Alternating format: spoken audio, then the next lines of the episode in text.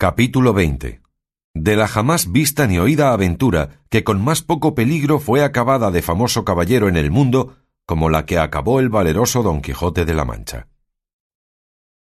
No es posible, señor mío, sino que estas hierbas dan testimonio de que por aquí cerca debe estar alguna fuente o arroyo que estas hierbas humedece, y así será bien que vamos un poco más adelante, que ya toparemos donde podamos mitigar esta terrible sed que nos fatiga, que sin duda causa mayor pena que la hambre.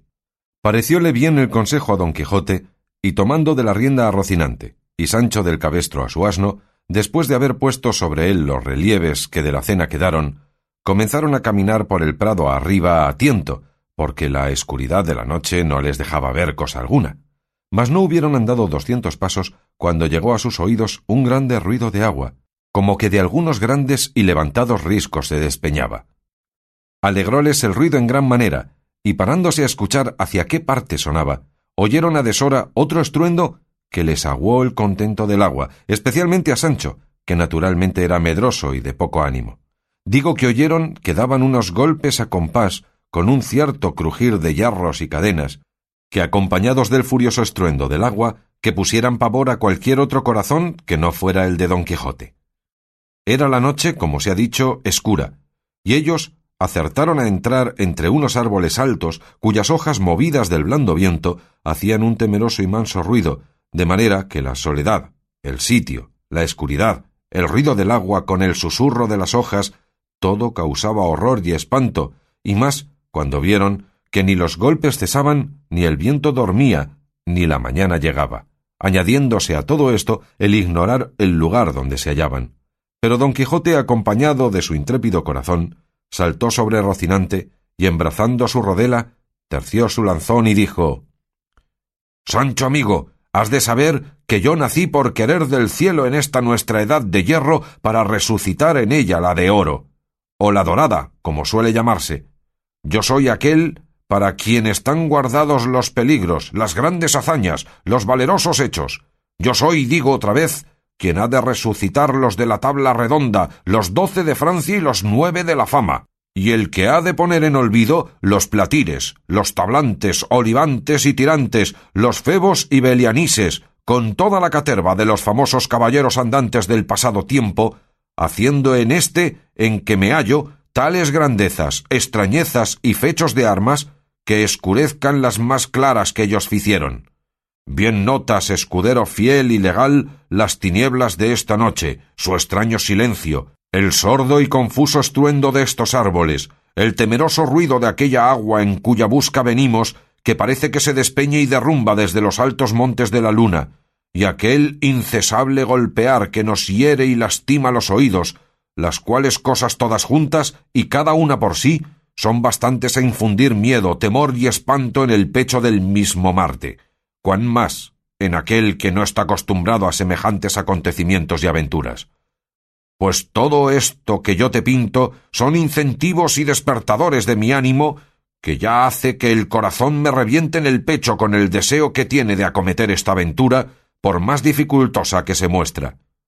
Así que aprieta un poco las cinchas a Rocinante y quédate a Dios, y espérame aquí hasta tres días no más, en los cuales, si no volviere, puedes tú volverte a nuestra aldea, y desde allí, por hacerme merced y buena obra, irás al Toboso, donde dirás a la incomparable señora mía Dulcinea que su cautivo caballero murió por acometer cosas que le hiciesen digno de poder llamarse suyo. Cuando Sancho oyó las palabras de su amo, comenzó a llorar con la mayor ternura del mundo y a decille Señor, yo no sé por qué quiere vuestra merced acometer esta tan temerosa aventura. Ahora es de noche, y aquí no nos ve nadie. Bien podemos torcer el camino y desviarnos del peligro, aunque no bebamos en tres días. Y pues no hay nadie que nos vea, menos habrá que nos note de cobardes. Cuanto más que yo he oído predicar al cura de nuestro lugar que vuestra merced bien conoce, que quien busca el peligro perece en él. Así que no es bien tentar a Dios acometiendo tan desaforado hecho, donde no se puede escapar sino por milagro. Y basta los que ha hecho el cielo con vuestra merced en librarle de ser manteado como yo lo fui y en sacarle vencedor, libre y salvo de entre tantos enemigos como acompañaban al difunto. Y cuando todo esto no mueva ni ablande ese duro corazón, muévale el pensar y creer que apenas se habrá vuestra merced apartado de aquí cuando yo, de miedo, dé mi ánima a quien quisiere llevarla.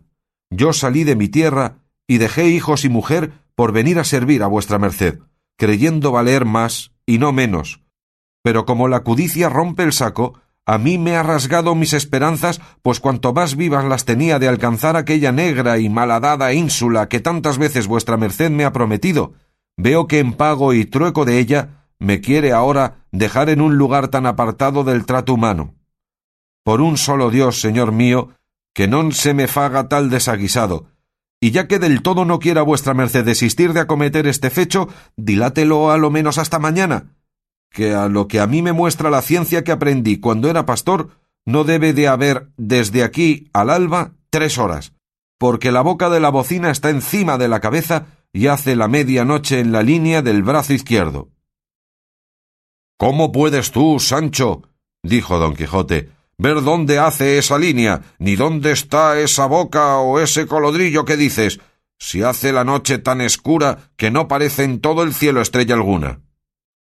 Así es, dijo Sancho, pero tiene el miedo muchos ojos y ve las cosas debajo de tierra, cuanto más encima del cielo, puesto que por buen discurso bien se puede entender que hay poco de aquí al día. Falte lo que faltare, respondió don Quijote, que no se ha de decir por mí ahora ni en ningún tiempo que lágrimas y ruegos me apartaron de hacer lo que debía a estilo de caballero. Y así te ruego, Sancho, que calles, que Dios, que me ha puesto en corazón de acometer ahora esta tan no vista y tan temerosa aventura, tendrá cuidado de mirar por mi salud y de consolar tu tristeza. Lo que has de hacer es apretar bien las cinchas a Rocinante y quedarte aquí, que yo daré la vuelta presto, vivo o muerto. Viendo pues Sancho la última resolución de su amo, y cuán poco valían con él sus lágrimas, consejos y ruegos, determinó de aprovecharse de su industria y hacerle esperar hasta el día, si pudiese. Y así, cuando apretaba las cinchas al caballo, bonitamente y sin ser sentido, ató con el cabestro de su asno ambos pies a Rocinante, de manera que cuando don Quijote se quiso partir, no pudo, porque el caballo no se podía mover sino a saltos. Viendo Panza el buen suceso de su embuste, dijo Ea, señor, que el cielo, conmovido de mis lágrimas y plegarias, ha ordenado que no se pueda mover Rocinante, y si vos queréis porfiar y espolear y dalle, será enojar a la fortuna y dar coces, como dicen, contra el aguijón. Desesperábase con esto don Quijote, y por más que ponía las piernas al caballo, menos le podía mover. Y sin caer en la cuenta de la ligadura, tuvo por bien desosegarse y esperar o a que amaneciese o a que Rocinante se menease, creyendo sin duda que aquello venía de otra parte que de la industria de Sancho. Y así le dijo Pues es así, Sancho, que Rocinante no puede moverse. Yo soy contento de esperar a que ría el alba, aunque yo llore lo que ella tardar en venir. No hay que llorar, respondió Sancho, que yo entretendré a vuestra merced contando cuentos desde aquí al día, si ya no es que se quiere apear y echarse a dormir un poco sobre la verde hierba, a uso de caballeros andantes, para hallarse más descansado cuando llegue el día y punto de acometer esta tan desemejable aventura que le espera. ¿A qué llamas apear o a qué dormir? dijo don Quijote. ¿Soy yo por ventura de aquellos caballeros que toman reposo en los peligros? Duerme tú, que naciste para dormir, o haz lo que quisieres, que yo haré lo que viere que más viene con mi pretensión. No se enoje vuestra merced, señor mío, respondió Sancho, que no lo dije por tanto. Y llegándose a él, puso la una mano en el arzón delantero y la otra en el otro, de modo que quedó abrazado con el muslo izquierdo de su amo, sin osarse apartar de él un dedo. Tal era el miedo que tenía a los golpes que todavía alternativamente sonaban. Díjole don Quijote que contase algún cuento para entretenerle, como se lo había prometido, a lo que Sancho dijo que sí hiciera si le dejara el temor de lo que oía. Pero con todo eso yo me esforzaré a decir una historia que si la acierto a contar y no me van a la mano es la mejor de las historias. Y estéme vuestra merced atento, que ya comienzo. Érase que se era el bien que viniere para todos sea y el mal para quien lo fuere a buscar. Y advierta vuestra merced, señor mío, que el principio que los antiguos dieron a sus consejas no fue así como quiera, que fue una sentencia de Catón Zonzorino romano que dice y el mal para quien le fuere a buscar, que viene aquí como anillo al dedo, para que vuestra merced se esté quedo y no vaya a buscar el mal a ninguna parte, sino que nos volvamos por otro camino, pues nadie nos fuerza a que sigamos este donde tantos miedos nos sobresaltan. Sigue tu cuento, Sancho, dijo don Quijote, y del camino que hemos de seguir, déjame a mí el cuidado. Digo, pues, prosiguió Sancho, que en un lugar de Extremadura había un pastor cabrerizo, quiero decir que guardaba cabras, el cual pastor o cabrerizo, como digo de mi cuento, se llamaba Lope Ruiz, y este Lope Ruiz andaba enamorado de una pastora que se llamaba Torralba, la cual pastora llamada Torralba era hija de un ganadero rico, y este ganadero rico. Si de esa manera cuentas tu cuento, Sancho, dijo don Quijote, repitiendo dos veces lo que vas diciendo, no acabarás en dos días. Dilo seguidamente y cuéntalo como un hombre de entendimiento, y si no, no digas nada. De la misma manera que yo lo cuento, respondió Sancho, se cuentan en mi tierra todas las consejas, y yo no sé contarlo de otra. Ni es bien que vuestra merced me pida que haga usos nuevos. Di como quisieres, respondió don Quijote, que pues la suerte quiere que no pueda dejar de escucharte, prosigue. Así que, señor mío de mi ánima, prosiguió Sancho, que como ya tengo dicho, este pastor andaba enamorado de Torralba la pastora, que era una moza rolliza, zahareña y tiraba algo a hombruna, porque tenía unos pocos de bigotes, que parece que ahora la veo.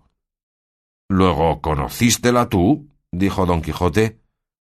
No la conocí yo, respondió Sancho, pero quien me contó este cuento me dijo que era tan cierto y verdadero que podía bien, cuando lo contase a otro, afirmar y jurar que lo había visto todo. Así que yendo días y viniendo días, el diablo, que no duerme y que todo lo añasca, hizo de manera que el amor que el pastor tenía a la pastora se volviese nomecillo y mala voluntad. Y la causa fue, según las malas lenguas, una cierta cantidad de celillos que ella le dio, tales que pasaban de la raya y llegaban al obedado. Y fue tanto lo que el pastor la aborreció de allí adelante que por no verla se quiso ausentar de aquella tierra e irse donde sus ojos no la viesen jamás. La Torralba, que se vio desdeñada del Lope, luego le quiso bien, mas que nunca le había querido. Esa es natural condición de mujeres, dijo don Quijote, desdeñar a quien las quiere y amar a quien las aborrece. Pasa adelante, Sancho. Sucedió, dijo Sancho, que el pastor puso por obra su determinación y antecogiendo sus cabras, se encaminó por los campos de Extremadura para pasarse a los reinos de Portugal. La Torralba que lo supo, se fue tras él, y seguíale a pie y descalza desde lejos con un bordón en la mano y unas alforjas al cuello, donde llevaba, según es fama, un pedazo de espejo y otro de un peine y no sé qué botecillo de mudas para la cara. Mas llevase lo que llevase, que yo no me quiero meter ahora en averiguallo, solo diré que dicen que el pastor llegó con su ganado a pasar el río Guadiana, y en aquella sazón iba crecido y casi fuera de madre, y por la parte que llegó no había barca ni barco, ni quien le pasase a él ni a su ganado de la otra parte, de lo que se congojó mucho porque veía que la Torralba venía ya muy cerca y le había de dar mucha pesadumbre con sus ruegos y lágrimas. Mas tanto anduvo mirando que vio un pescador que tenía junto a sí un barco tan pequeño que solamente podían caber en él una persona y una cabra. Y con todo esto le habló y concertó con él que le pasase a él y a trescientas cabras que llevaba.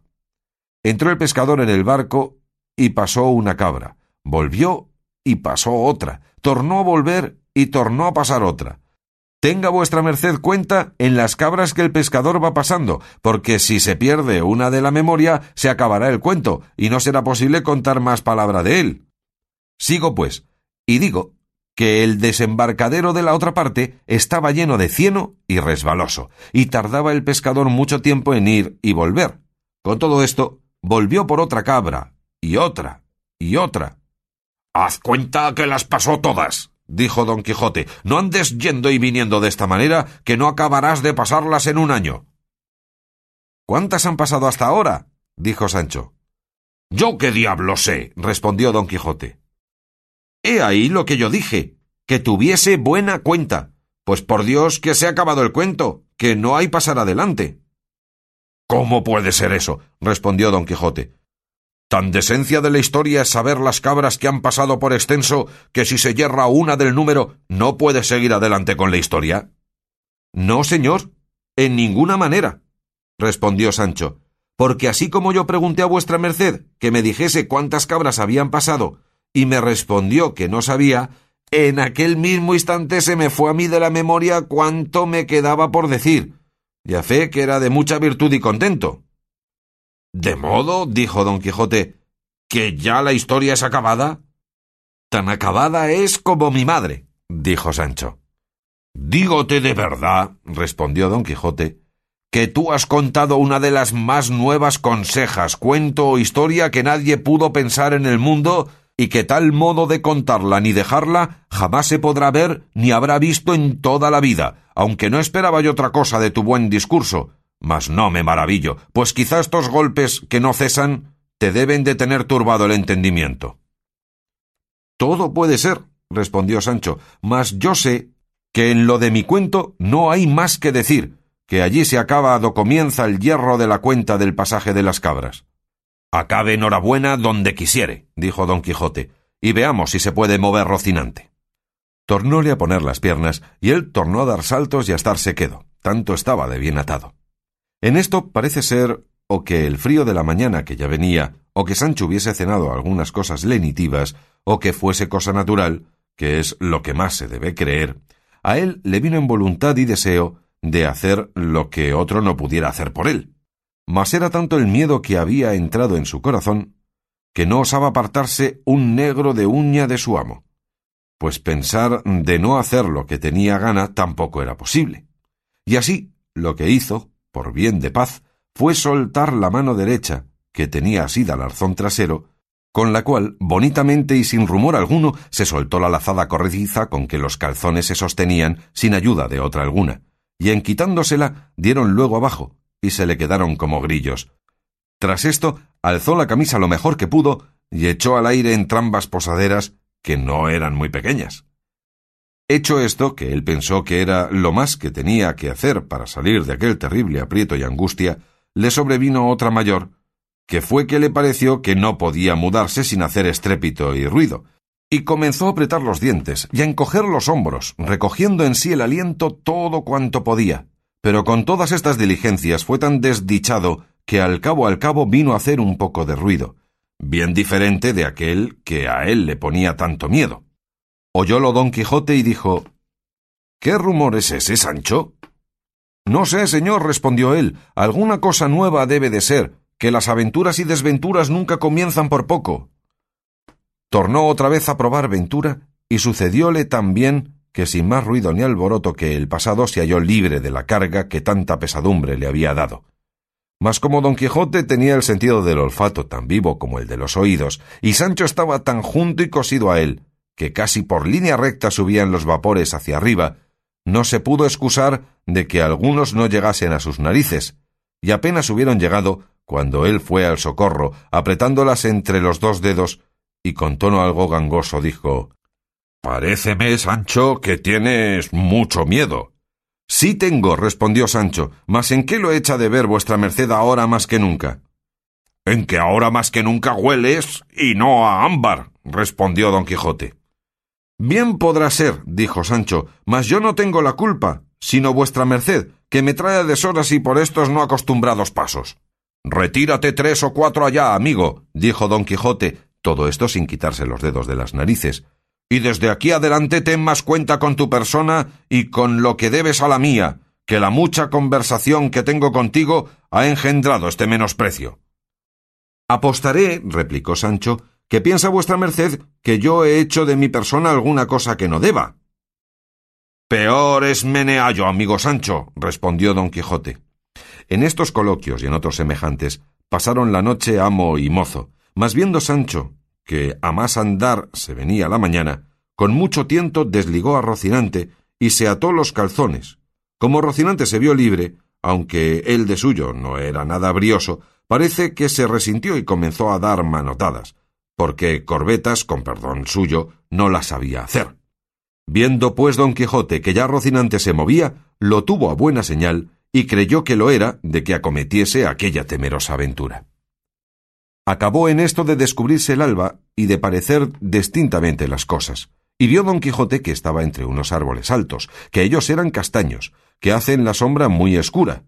Sintió también que el golpear no cesaba, pero no vio quién lo podía causar, y así sin más detenerse, hizo sentir las espuelas a Rocinante y tornando a despedirse de Sancho, le mandó que allí le aguardase tres días a lo más largo, como ya otra vez se lo había dicho, y que si al cabo de ellos no hubiese vuelto, tuviese por cierto que Dios había sido servido de que en aquella peligrosa aventura se le acabasen sus días.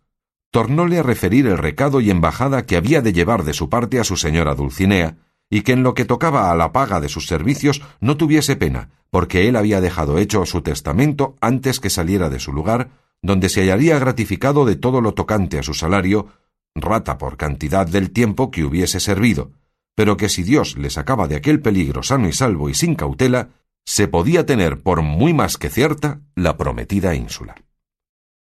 De nuevo tornó a llorar Sancho oyendo de nuevo las lastimeras razones de su buen señor, y determinó de no dejarle hasta el último tránsito y fin de aquel negocio. De estas lágrimas y determinación tan honrada de Sancho Panza, saca el autor de esta historia que debía de ser bien nacido y por lo menos cristiano viejo, cuyo sentimiento enterneció algo a su amo, pero no tanto que mostrase flaqueza alguna, antes, disimulando lo mejor que pudo, comenzó a caminar hacia la parte por donde le pareció que el ruido del agua y del golpear venía. Seguíale Sancho a pie, llevando como tenía de costumbre del cabestro a su jumento, perpetuo compañero de sus prósperas y adversas fortunas, y habiendo andado una buena pieza por entre aquellos castaños y árboles sombríos, dieron en un pradecillo que al pie de unas altas peñas se hacía, de las cuales se precipitaba un grandísimo golpe de agua. Al pie de las peñas estaban unas casas mal hechas que más parecían ruinas de edificios que casas, de entre las cuales advirtieron que salía el ruido y estruendo de aquel golpear que aún no cesaba. Alborotóse Rocinante con el estruendo del agua y de los golpes, y sosegándole don Quijote se fue llegando poco a poco a las casas, encomendándose de todo corazón a su señora, suplicándole que en aquella temerosa jornada y empresa le favoreciese, y de camino se encomendaba también a Dios, que no le olvidase. No se le quitaba Sancho del lado, el cual alargaba cuanto podía el cuello y la vista por entre las piernas de Rocinante por ver si vería ya lo que tan suspenso y medroso le tenía. Otros cien pasos serían los que anduvieron, cuando al doblar de una punta pareció descubierta y patente la misma causa, sin que pudiese ser otra, de aquel horrísono y para ellos espantable ruido que tan suspensos y medrosos toda la noche los había tenido. Y eran, si no lo has, oh lector, por pesadumbre y enojo, seis mazos de batán, que con sus alternativos golpes aquel estruendo formaban. Cuando don Quijote vio lo que era, enmudeció y pasmóse de arriba abajo. Miróle Sancho y vio que tenía la cabeza inclinada sobre el pecho con muestras de estar corrido. Miró también don Quijote a Sancho y vióle que tenía los carrillos hinchados y la boca llena de risa, con evidentes señales de querer reventar con ella, y no pudo su melancolía tanto con él que a la vista de Sancho pudiese dejar de reírse. Y como vio Sancho que su amo había comenzado, soltó la presa de manera que tuvo necesidad de apretarse las hijadas con los puños por no reventar riendo. Cuatro veces sosegó, y otras tantas volvió a su risa, con el mismo ímpetu que primero, de lo cual ya se daba al diablo don Quijote, y más cuando le oyó decir, como por modo de fisga, Has de saber, oh Sancho amigo, que yo nací por querer del cielo en esta nuestra edad de hierro para resucitar en ella la dorada o de oro. Yo soy aquel para quien están guardados los peligros, las hazañas grandes, los valerosos fechos y por aquí fue repitiendo todas o las más razones que don Quijote dio la vez primera que oyeron los temerosos golpes. Viendo pues don Quijote que Sancho hacía burla de él, se corrió y enojó en tanta manera que alzó el lanzón y le asentó dos palos tales que si como los recibió en las espaldas los recibiera en la cabeza, quedara libre de pagarle el salario si no fuera a sus herederos. Viendo Sancho que sacaba tan malas veras de sus burlas, con temor de que su amo no pasase adelante de ellas, con mucha humildad le dijo Sosiéguese vuestra merced, que por Dios que me burlo. Pues porque os burláis, no me burlo yo, respondió don Quijote. Venid acá, señor alegre, paréceos a vos que si como estos fueron mazos de batán fueran otra peligrosa aventura, ¿No había yo mostrado el ánimo que convenía para emprendella y acaballa? ¿Estoy yo obligado a dicha, siendo como soy caballero, a conocer y distinguir los sones y saber cuáles son de batán o no? Y más, ¿qué podría ser, como es verdad, que no los he visto en mi vida, como vos los habréis visto, como villano ruin que sois, criado y nacido entre ellos? Si no, haced vos que estos seis mazos se vuelvan en seis jayanes y echádmelos a las barbas uno a uno, o todos juntos, y cuando yo no diere con todos patas arriba, haced de mí la burla que quisiéredes. No haya más, señor mío, replicó Sancho, que yo confieso que han dado algo risueño en demasía.